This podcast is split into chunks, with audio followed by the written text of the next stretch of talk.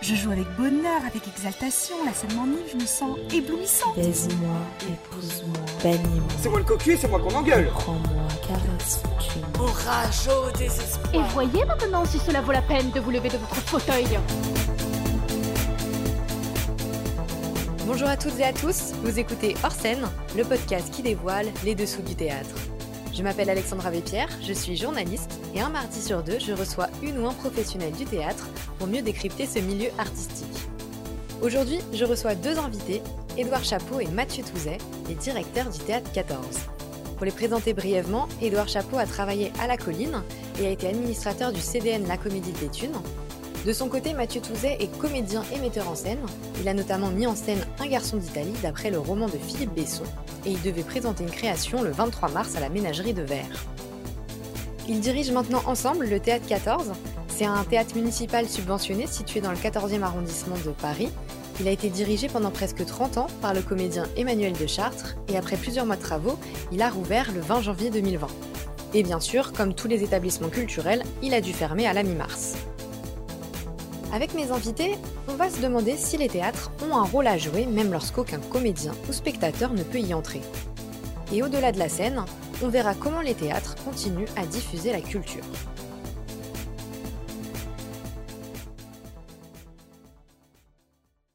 Bonjour Mathieu, bonjour Edouard. Bonjour. Bonjour. Comme je l'ai dit dans la présentation, vous êtes les nouveaux directeurs du Théâtre 14. Vous avez donc monté un projet pour être à cette place. Est-ce que vous pouvez nous expliquer quel rôle vous aviez prévu de donner au Théâtre 14 Le projet sur lequel on a été retenu au Théâtre 14 et celui qu'on a défendu dans le cadre de la candidature était une réflexion sur la transmission du théâtre et sur le rapport entre l'existence de ce théâtre, sa taille et sa localisation. C'est un petit théâtre municipal, c'est l'un des plus petits, il fait 194 places et il est situé en lisière parisienne. Et de là, on a construit l'idée que son rôle en tant que service public était de diffuser le théâtre principalement localement, et de construire des publics, et donc d'utiliser sa taille et sa proximité, son intimité, pour aller vers des nouveaux publics et pour transmettre l'art du théâtre et surtout l'art contemporain du théâtre, avec une vraie défense sur la création contemporaine, une réflexion sur la création contemporaine et une défense des auteurs et de l'écriture euh, contemporaine. D'accord, donc vous aviez préparé un projet, vous avez commencé officiellement en janvier 2020, et dès le mois de mars, vous avez été obligé de tout arrêter. Ça a eu quel impact sur vous et sur le Théâtre 14, cette fermeture? Ah, c'est terrible. C'est, ça a été extrêmement violent parce qu'on a beaucoup travaillé pour l'ouverture, dans des conditions pas toujours euh, très faciles, puisque le théâtre il a été fermé pour travaux à la fin de la direction d'Emmanuel de Chartres et devait réouvrir à la fin des travaux avec notre direction et notre programmation.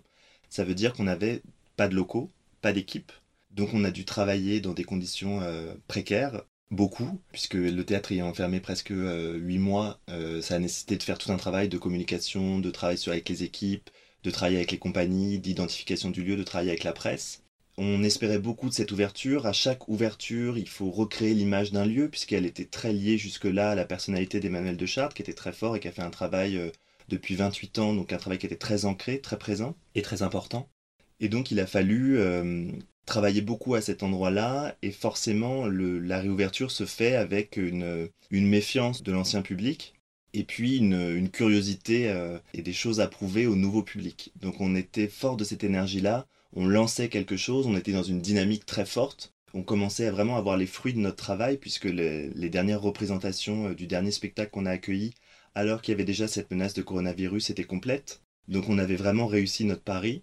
Euh, et, on s'est fait euh, couper les pattes en plein vol et on pense aujourd'hui qu'on va devoir tout recommencer.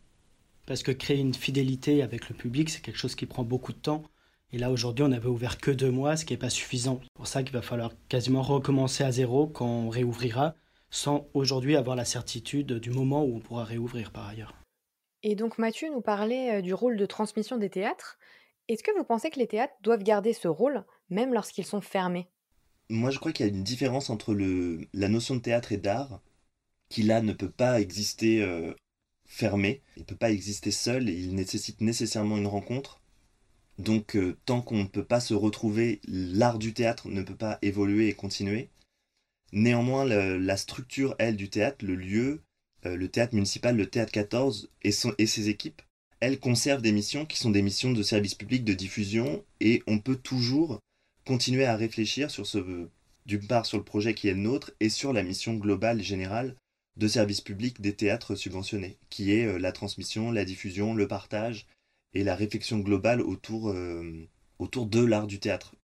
Ce que nous on fait, mais ce que font aussi euh, beaucoup d'autres lieux. Je trouve que le plus symbolique est quand même la comédie française, qui, bien que fermée, continue à diffuser ses archives, continue à, à réfléchir, à présenter ses acteurs, à, à construire une discussion entre les acteurs, entre la maison de la comédie française et le lieu, et donc à une vraie mission de service public en partageant par exemple ses archives. Et c'est aussi ce qu'on essaye de faire dans, les sujets qu'on met en place, dans les projets qu'on met en place avec nos publics, sur la diffusion d'informations, sur la réflexion, sur le travail autour des textes qu'on partage, sur le public qui vient partager ses textes. C'est dans cette dynamique-là, on n'est pas en train de faire du théâtre, on ne fait pas l'art du théâtre, qui à mon avis ne peut pas vraiment exister hors de la rencontre, mais on continue nos missions de service public. Et vous alors, quelles actions vous avez mises en place? Dans le cadre de l'université populaire, on a vraiment axé notre mission donc, sur notre rôle de, passeur. Dès que le confinement a eu lieu, on s'est posé la question de ce qui était le plus pertinent à offrir euh, au public. Et ce qui nous a semblé le plus important, ça a été le lien, le lien qui commençait à se créer au Théâtre 14, le lien avec le public, mais aussi le lien avec les artistes, les artistes associés et euh, le directeur euh, metteur en scène. Donc ce qu'on a voulu proposer, c'était de conserver ce lien par les réseaux sociaux. Et la première des étapes, c'était de créer un rendez-vous.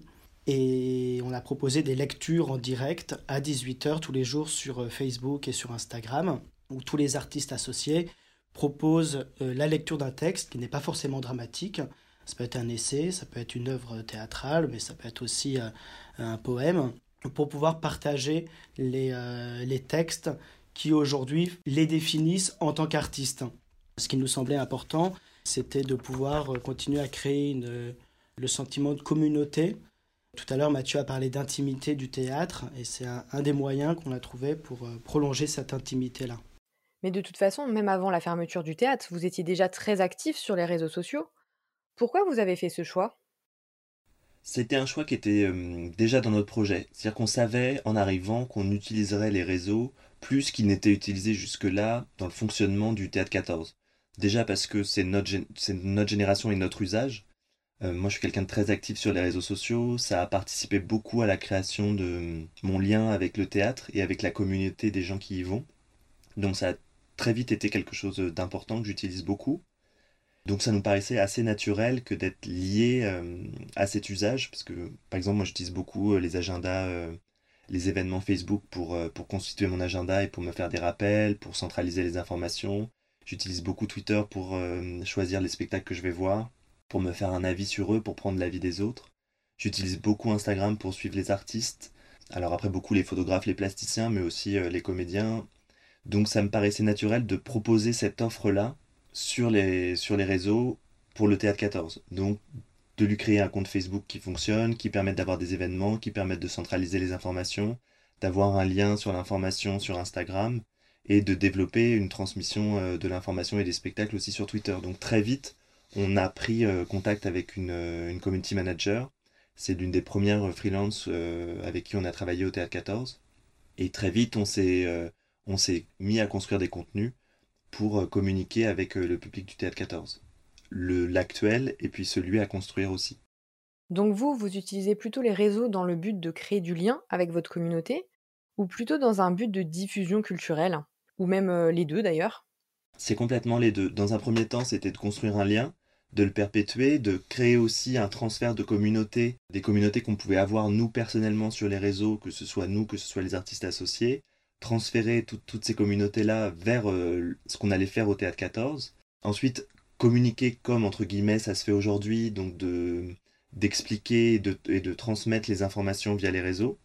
Et enfin, on avait dès le début cette réflexion sur comment augmenter notre mission de service public qui était sur la diffusion, la transmission de l'université populaire, du théâtre, sur les réseaux. Comment euh, réfléchir à ça, comment créer des contenus qui soient utiles et qui permettent d'augmenter la présence du spectateur au théâtre 14. Donc en lui apportant des informations, en lui apportant des coulisses, euh, en lui apportant des choses auxquelles il n'avait pas nécessairement accès.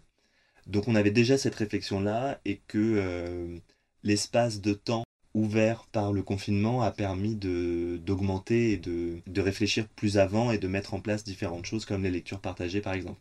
Mais c'est vrai qu'on avait déjà une chaîne YouTube et on avait déjà l'idée de, mettre des contenus sur cette, euh, sur cette chaîne YouTube qu'on retransférait après euh, sur les autres réseaux. Et donc, par exemple, les petits salons de chacun des artistes euh, metteurs en scène qui étaient venus au Théâtre 14 étaient déjà quelque chose qui existait. je voudrais juste revenir sur une expression que vous avez utilisée tous les deux, donc c'est université populaire. Vous pouvez m'expliquer ce que vous entendez par là exactement? L'idée de l'université populaire, c'est pour rejoindre euh, ce qu'a dit Mathieu tout à l'heure sur la différenciation du théâtre comme institution et du théâtre comme art. Là, il s'agit de pouvoir, euh, en tant qu'institution, remplir notre mission de service public, qui est celle de partager le théâtre, partager les méthodes, partager les, moyens de compréhension. Et l'université populaire, c'est mettre en avant notre rôle de, de passeur. Dans le projet pour lequel on a été nommé, on avait euh, plein d'outils à notre disposition les rencontres avec les artistes, les masterclass, les ateliers réguliers, qui sont aujourd'hui des moyens de partager l'acte théâtral. Donner envie d'aller au théâtre, donner euh, envie d'en faire et permettre de découvrir des auteurs, des artistes. C'est vraiment une mission de service public qui est au centre du, du, projet. Et même la programmation théâtrale qu'on devait avoir cette première saison et toute notre manière de programmer euh, fonctionne de cette manière-là, c'est de pouvoir présenter des, euh, des, spectacles assez éclectiques qui permettent de montrer tout ce qui se fait dans la création. Alors on l'axe plutôt sur la création contemporaine, mais euh, même la programmation et, le fait d'aller au théâtre est une forme de parcours pour découvrir tout ce qui se fait. Ah oui, donc la stratégie que vous menez en ce moment à distance sur les réseaux sociaux, ça rentre complètement là-dedans en fait. Et d'ailleurs, pour revenir euh, aux réseaux sociaux, est-ce que ce que vous avez mis en place pendant le confinement, ça vous a donné de nouvelles idées à garder par la suite? Je ne sais pas si ça nous a donné des nouvelles idées. En fait, on était tellement dans une dynamique et le choix qu'on a fait, c'est de se dire comment on transforme ce qui nous arrive pour enrichir euh, le travail qu'on fait. Ce qui est sûr, c'est que euh, si le théâtre était ouvert, il n'y aurait pas eu des lectures tous les jours à 18h parce que euh, parce qu'on aurait été au théâtre, parce que les artistes jouent pour tout un tas de raisons. Et le fait que chacun soit chez lui et déconnecté de ce rendez-vous habituel du théâtre ou pour le faire ou pour le voir à 20h ou 20h30, a entraîné cette, ce rendez-vous-là qui n'existait pas jusque-là et qui n'aurait pas existé sinon. Après, je pense qu'il ne va pas se perpétuer quand le théâtre va réouvrir, tout simplement bah, parce qu'une fois encore, on, sera dans les lieux. Néanmoins, je pense que l'idée d'un rendez-vous sur euh, les réseaux pour les gens qui ne peuvent pas aller au théâtre, ou parce qu'ils sont trop loin, ou parce qu'ils sont malades, ou parce que pour tout un tas de raisons, pourrait oui se continuer. Et l'idée de continuer à transmettre, par contre, euh, existe toujours. Et mm, les, les, pistes de développement qu'on est en train sur lesquelles on est en train de réfléchir, elles existeront parce qu'on crée des choses pour l'avenir. Là, maintenant, on est vraiment en train de réfléchir pour l'avenir. Donc, ce qui va se créer se perpétuera. Et ce qui n'aurait pas existé s'il n'y avait pas eu de confinement, ça, par contre, j'en suis pas sûr. Et vous êtes en train de réfléchir à quoi pour l'avenir alors? À des millions de choses. Euh, on est en train de réfléchir à plus de contenu, on est en train de réfléchir à euh, bah, comment trouver des, formes de contenu qui soient intéressantes, qui soient conviviales, qui soient adaptées, parce que je pense que chaque réseau social a, son format euh, plus spécifique ou plus nécessaire. Donc on, continue à ça, à comment transmettre certains éléments qui font le théâtre, que ce soit dans sa pratique, avec la manière dont les comédiens le pratiquent, la manière dont les metteurs en scène le pratiquent, que ce soit de manière intellectuelle, avec comment les penseurs pensent le théâtre et comment on peut diffuser ça, que ce soit euh, comment enrichir encore plus autour des spectacles avec des archives, avec des commentaires. Après, on est limité aujourd'hui parce qu'on ne peut pas se rencontrer, donc on ne peut pas euh, capter des conférences par exemple, on ne peut pas euh, capter des masterclass et ce genre de choses. Est-ce qu'on peut les transférer sur uniquement comme ça par, par téléphone ou par caméra interposée? Bah, C'est une réflexion à avoir on réfléchit à créer des podcasts, on réfléchit à créer des émissions plus, plus pérennes. Et puis on réfléchit aussi à se mettre en contact avec euh, des gens qui euh, ont des contenus et comment on va pouvoir les diffuser au Théâtre 14. Mais ce qui est intéressant aussi de voir euh, dans ce qu'on est en train de mettre en place, c'est qu'aujourd'hui, forcément, ce qu'on ce qu'on propose sur les réseaux sociaux, il y a un contenu qui est détaché des spectacles, puisqu'il n'y a pas de spectacle. Et ce sur quoi il sera intéressant de travailler, c'est de proposer à la fois du contenu rattaché au spectacle, les spectacles précisément qu'on propose, mais aussi de prendre de la distance et proposer euh, du contenu pas forcément plus théorique, mais pas toujours rattaché précisément aux représentations qu'on a. Ok, donc pour revenir au sujet de notre podcast sur le rôle des théâtres, là on voit bien que le rôle va bien au-delà du lieu théâtral en lui-même, quoi. Et d'ailleurs, j'aimerais revenir sur un point important dans la diffusion culturelle, c'est le fait de toucher un public plus large, même le public dit empêché ou qui ne va pas au théâtre traditionnellement. Est-ce que vous pensez que les outils numériques pourraient aider à atteindre d'autres publics? Non, je pense pas. je pense que le numérique peut nous aider à, à capter un public éparse ou diffus, surtout d'une certaine génération, mais euh, qui sont quand même des gens qui sont déjà euh, intéressés ou éveillés par le théâtre, qui se posent des questions, qui sont intéressés euh, ou qui font des ponts, donc qui sont intéressés par la littérature, qui vont découvrir notre théâtre et avoir envie d'y aller, mais qui sont déjà peut-être spectateurs ailleurs ou déjà grands lecteurs. Sur les réseaux sociaux, on voit ce qu'on a envie d'y voir on voit les gens qu'on suit, on voit euh, les choses qui nous intéressent déjà. Donc on peut essayer de faire des ponts, mais je pense pas que ce soit une solution euh, incroyable pour aller vers des nouveaux publics qui sont pas du tout concernés par le théâtre et qui veilleront à y aller à ce moment-là. Je pense que par contre, ce qui peut nous aider, c'est euh, de faire des actions entre guillemets à plusieurs à plusieurs étages. C'est-à-dire d'aller vers des artistes qui ne sont pas forcément des artistes de théâtre ou qui ne sont pas les artistes qu'on verrait naturellement au théâtre 14, et qui n'ont pas comme communauté comme public des gens qui sont le public captif du théâtre 14 et euh, par à travers leur réseau à eux viendraient au théâtre 14. C'est entre guillemets ce qui s'est passé avec Marina Hans où quand elle a diffusé sur ses réseaux le fait qu'elle jouait au théâtre 14, elle a amené des gens qui n'étaient pas le public du théâtre 14 au théâtre 14, mais elle a amené des gens qui n'étaient pas ce qu'on appelle le public empêché. C'est-à-dire que le public empêché, ou ce qu'on appelle public empêché, c'est des gens qui ont des, des, freins sociaux ou psychologiques à aller s'enfermer dans une salle de théâtre pour voir du théâtre. Parce qu'ils pensent que c'est pas pour eux, parce qu'ils pensent qu'ils n'ont pas leur place, parce qu'ils pensent que ça va pas les intéresser. Et à l'endroit de réussir à les intéresser, euh, je pense pas que les réseaux sociaux soient la seule manière d'aller vers eux.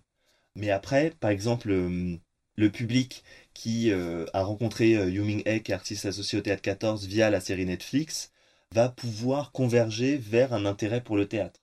Peut-être, mais ça, je pense que c'est un impact quand même très limité. Je, pense qu'il ne faut pas voir dans les réseaux sociaux une espèce de, de, solution incroyable pour amener les gens euh, vers le théâtre, et surtout pas le public empêché. Mais je me dis que c'était pas très positif. non, mais euh, on n'a pas besoin d'être positif. Moi, je préfère, euh, je préfère ce genre de réponse.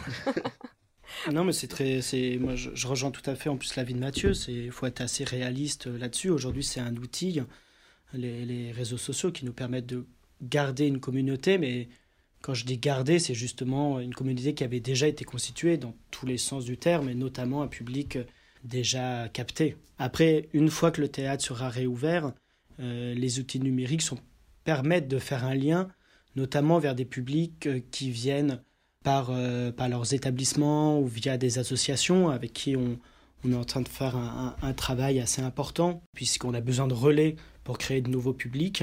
Il est très difficile euh, nous-mêmes avec euh, d'aller les chercher, donc on a besoin d'utiliser ces relais, et les outils numériques sont un relais, mais pour ça, il faut que le théâtre soit ouvert pour que les deux se répondent, que les, les contenus qu'on met en place sur, des, sur les outils numériques puissent rebondir sur la programmation. Là, aujourd'hui, on n'a pas de visibilité sur le, nouveau public que ça va amener. Mais je partage tout à fait l'analyse de Mathieu. Il n'y a pas un nouveau public qui va se ruer au Théâtre 14 euh, parce qu'il l'a découvert sur les réseaux. Mais d'ailleurs, pour rebondir sur ce que tu dis sur votre travail avec les associations, est-ce que vous, en tant que théâtre municipal, vous avez prévu des actions avec les habitants, avec les écoles ou même euh, des actions hors les murs? Bah, C'était déjà dans notre projet on avait déjà, euh, bon, on a pas mal de choses qui ont avorté avec le confinement, mais on avait une lecture partagée avec les habitants qui devait se dérouler sur deux jours. On avait des spectacles qui devaient se jouer euh, en ce qu'on appelle en décentralisation, c'est-à-dire dans d'autres lieux que le théâtre 14, mais dans le 14e arrondissement, et euh, dans le centre d'animation culturelle Marc Sagnier qui est juste en face de nous, et à la mairie annexe de la mairie du 14e arrondissement, ce qui nous aurait permis d'éveiller une curiosité, d'amener d'autres gens, de faciliter des rencontres et des trajets vers le théâtre on avait déjà l'idée de ces projets-là. Après, on avait euh, déjà mis en place euh, beaucoup, beaucoup de projets d'action avec les personnes qui travaillent avec nous aux relations euh, publiques. On a deux personnes qui travaillent aux relations publiques au Théâtre 14 qu'on a amenées avec nous dans nos valises. et qui euh, euh, déjà entrepris énormément de choses et qui travaillait vraiment extrêmement efficacement, qui montait beaucoup beaucoup de projets euh, avec, avec les habitants. on avait des associations comme les Grands Voisins, avec qui on avait commencé un dialogue, qui étaient venus voir un spectacle.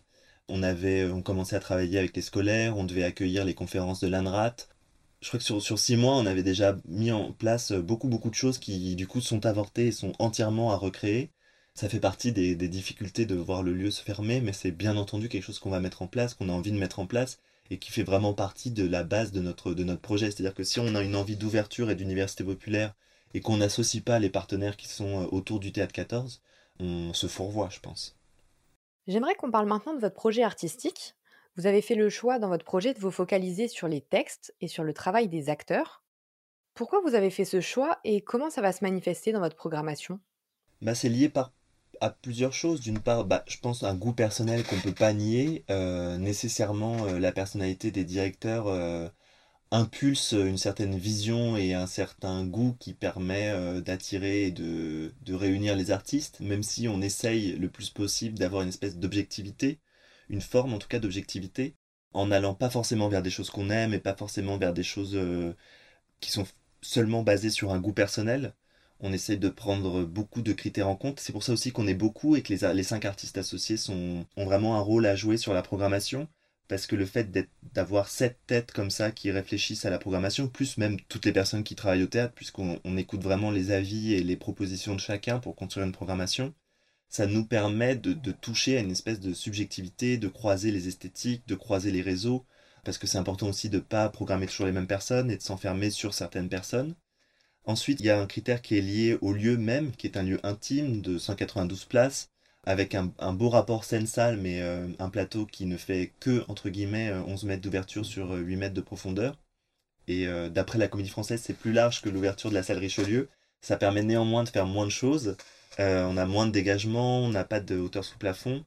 Donc ça indique un certain type de spectacle. Et je pense qu'il ne faut pas essayer de créer des spectacles qui n'ont pas le format du théâtre 14, parce qu'on va juste se retrouver avec quelque chose d'un peu bancal dans une salle inadaptée, et quelque chose où le public et les acteurs et les artistes n'auront pas de, plaisir à être là.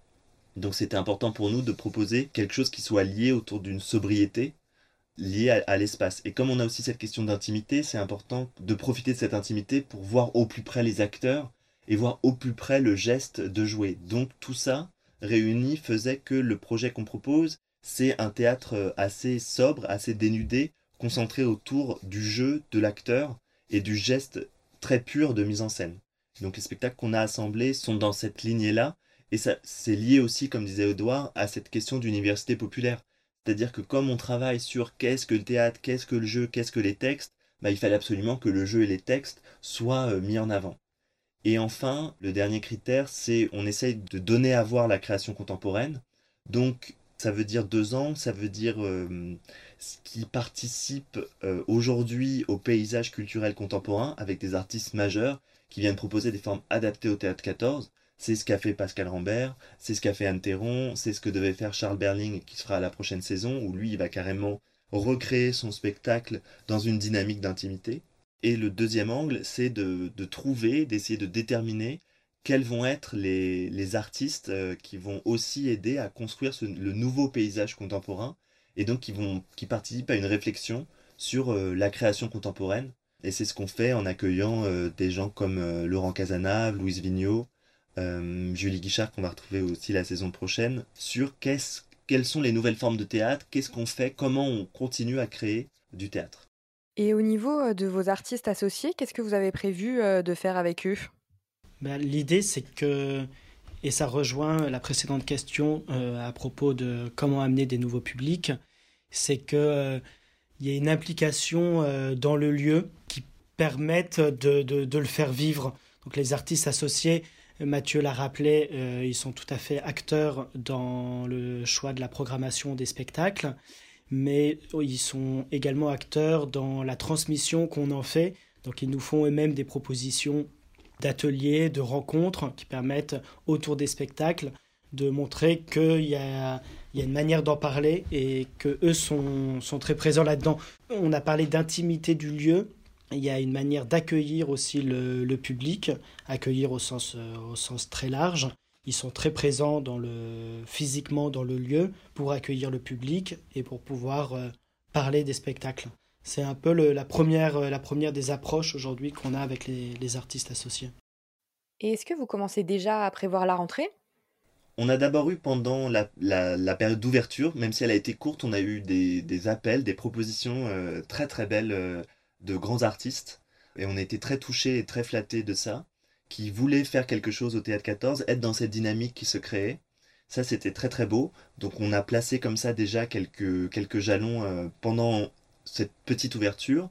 Puis il y a eu cette fermeture où une réflexion s'est faite euh, un peu perturbée, ou en tout cas en, plusieurs étapes de report. Est-ce qu'on fermait? Est-ce qu'on reportait en juin? Est-ce qu'on fermait jusqu'en septembre? Est-ce qu'on va pouvoir réouvrir en septembre? Et donc là, on a choisi de reporter dès le début les spectacles. Tout de suite, on a proposé à Louise, euh, donc, qui était en train de jouer le quai de Ouistreham, perturbée par cette histoire de, coronavirus déjà avant la fermeture, parce que on a presque déjà oublié euh, espèce de période avant fermeture où on était déjà tous euh, extrêmement perturbés. on savait qu'il allait y avoir des fermetures, comment, vous voyez comment ça se passait en Italie. On ne savait pas, et en même temps, est-ce qu'il fallait rester ouvert, pas ouvert, etc. nous, on avait choisi de rester ouvert pratiquement jusqu'au bout. Mais tout de suite, on a proposé que ce spectacle revienne la saison prochaine parce qu'il n'avait pas pu avoir euh, la vie et le succès qui était en train de se, de se mettre en place. Comme je le disais tout à l'heure, euh, bien, bien que, cette menace du coronavirus existait, nous, on était complet. Donc ce spectacle, il aurait dû avoir euh, une, une, encore plus belle vie. Je pense que Louise est une artiste vraiment importante et qui va le devenir encore plus dans les années qui viennent. Donc c'est important d'accompagner ce travail. Donc ensuite, on a fait le choix de, de reporter on était très heureux de cette première saison et des gens qui nous avaient fait confiance, donc on a vraiment essayé de reporter l'intégralité des spectacles. Aujourd'hui, on y est presque parvenu. Ça, ça a été la deuxième phase. Et puis maintenant, la troisième phase, c'est d'équilibrer ce que tout ça nous donne pour euh, remplir les objectifs qui sont les nôtres de parité, d'égalité, de, grands artistes, de nouveaux, de nouveaux entrants, ce qu'on peut accompagner aussi, puisqu'en fonction du moment où vous placez le spectacle dans la saison, bah, il peut avoir une vie complètement différente. Et donc tous les spectacles ne sont pas bons à voir à toutes les étapes de la saison. C'est important d'équilibrer aussi les suites de spectacles. Un spectacle qui peut avoir une très forte aura euh, ne n'empêche pas l'éclosion du spectacle suivant. Je pense que c'est important de, très bien accompagner les artistes aussi à l'endroit dont on positionne la saison. Donc là maintenant on est en train d'essayer d'équilibrer cette saison pour qu'elle remplisse tous les objectifs que doit remplir une saison d'un point de vue artistique, et ça on n'a pas de mal à trouver de, magnifiques propositions artistiques, mais aussi d'un point de vue euh, social et politique sur les engagements qu'on a pris et qu'on s'engage à défendre, parce que c'est important en tant que théâtre public d'être aussi militant sur l'équilibre euh, l'équilibre de sa saison et la manière dont on l'a construit qui nécessite à l'endroit des directeurs une déconstruction sur euh, le fait de ne pas aller trop vite sur des, des propositions extrêmement alléchantes mais de faire aussi attention euh, à ce qu'on ne voit pas par habitude ou par construction sociale. Merci pour cette réponse. Pour finir, euh, est-ce que vous auriez une œuvre théâtrale que vous souhaiteriez nous partager? Vas-y, commence, Edouard. Vas-y, je commence. Là, il y a, avec, euh, avec le temps du confinement, énormément de propositions qui sont faites. On a parlé des nôtres au, Théâtre 14. Il y a des théâtres qui ont décidé, eux, de ne rien faire en numérique en estimant que c'était pas du théâtre, ce qui est tout à fait exact, mais que du coup, il n'y avait pas d'alternative possible, donc ils ont décidé de, de, rien proposer. Il y en a qui proposent des captations entières. Je trouve que l'occasion de la captation est assez intéressante, même si forcément, par définition, ça ne parle que du passé et on n'est pas du tout dans un, temps présent. C'est l'occasion de manière très pragmatique de rattraper des spectacles qu'on n'aurait pas pu voir pour plein de raisons, mais aussi l'occasion de découvrir des, artistes. Du coup, moi, je voulais conseiller non pas une captation, mais une initiative du TG Stan qui met en ligne plusieurs captations, des spectacles assez anciens, je pense à Un ami du peuple en 95, et des spectacles plus, récents comme Les Estivants. Donc sur leur site, euh, aujourd'hui il y en a quatre des captations. C'est un groupe euh, d'artistes qu'on aime beaucoup, qu'on aurait dû accueillir euh, pendant notre saison. Donc voilà, mon conseil c'est d'aller voir la page la page du TG Stan et de découvrir ce groupe d'artistes absolument formidable. Ok, on ira voir ça. Et toi Mathieu? Moi, je poursuis aussi le, propos d'Edouard sur les captations. Je pense que d'un point de vue documentaire, c'est absolument fascinant on a l'occasion de voir ou des choses qu'on a ratées parce que on rate hélas trop de choses pendant les saisons. Donc moi je rattrape euh, beaucoup beaucoup de choses que je n'ai pas euh, eu l'occasion de voir. Et euh, c'est aussi d'un point de vue documentaire, et là je reviendrai encore à la chaîne de la comédie française qui propose des trésors absolument incroyables et je leur demanderais presque de les mettre à disposition plus amplement parce que là elles ne sont disponibles qu'un jour. Mais il y a des choses, voilà, la Bérénice de Gruber, ça a été un événement de confinement absolument incroyable. C'est la première fois aussi que j'ai vu un spectacle de Schreller. Là, il va y avoir euh, de vitesse. De vitesse. Il va y avoir Planchon. C'est euh, absolument, absolument incroyable. La Ondine d'Adjani euh, était absolument fou.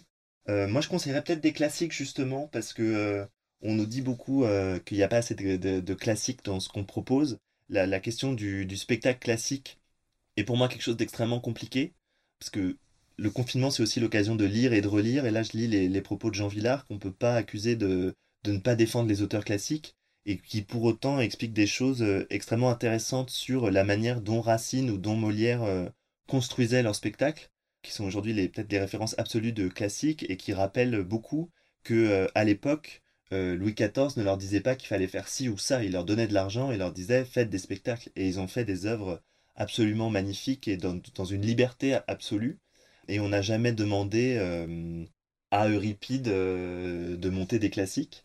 Néanmoins, j'en profiterai pour peut-être renvoyer vers des, vers des classiques euh, que je trouve très très bien montés. Et ceux de Stéphane Braunschweig sur la plateforme de l'Odéon, je les trouve euh, vraiment fascinantes. Enfin, ces trois sœurs avec Bénédicte Tirouti, par exemple. Enfin, moi, c'est dans les trois sœurs que j'ai découvert Bénédicte Tirouti que j'ai trouvé absolument fascinante. Je crois qu'il a mis Brown aussi. Il y a son Tartuffe avec Annie Mercier, qui sera la meilleure Dorine dans toute l'histoire, je pense.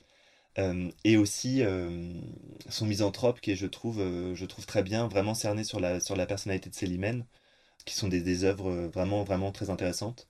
Et il y a plein de théâtres qui ont mis aussi d'autres classiques en, en ligne. Il y a le l'Hamlet de David Bobet que j'ai eu l'occasion de découvrir. Et je suis très content d'avoir découvert tout ça. Ok, bah on a beaucoup de choses à voir alors. Il y a énormément de choses à voir. Ouais, clairement. Sur toutes ces propositions qui ont été faites, moi je craignais au tout départ, au tout début du confinement, une espèce d'injonction à se cultiver, à profiter de ce, temps libre pour lire absolument, pour euh, regarder beaucoup de captations, pour euh, écouter des podcasts, comme une, injonction. Et je craignais un peu de ça au départ. Et je trouve qu'il y a un très bon équilibre aujourd'hui qui s'est mis en place. Personne n'essaye d'en faire trop, chacun le fait à un, bon endroit. Et je trouve que chacun euh, je parle particulièrement pour les, pour les théâtres, on trouve un, plutôt un bon équilibre entre euh, proposer sans, sans obliger. Je trouve ça très, très passionnant ce qui se passe pendant cette période. Merci beaucoup à Edouard et Mathieu d'avoir partagé avec nous leur expérience.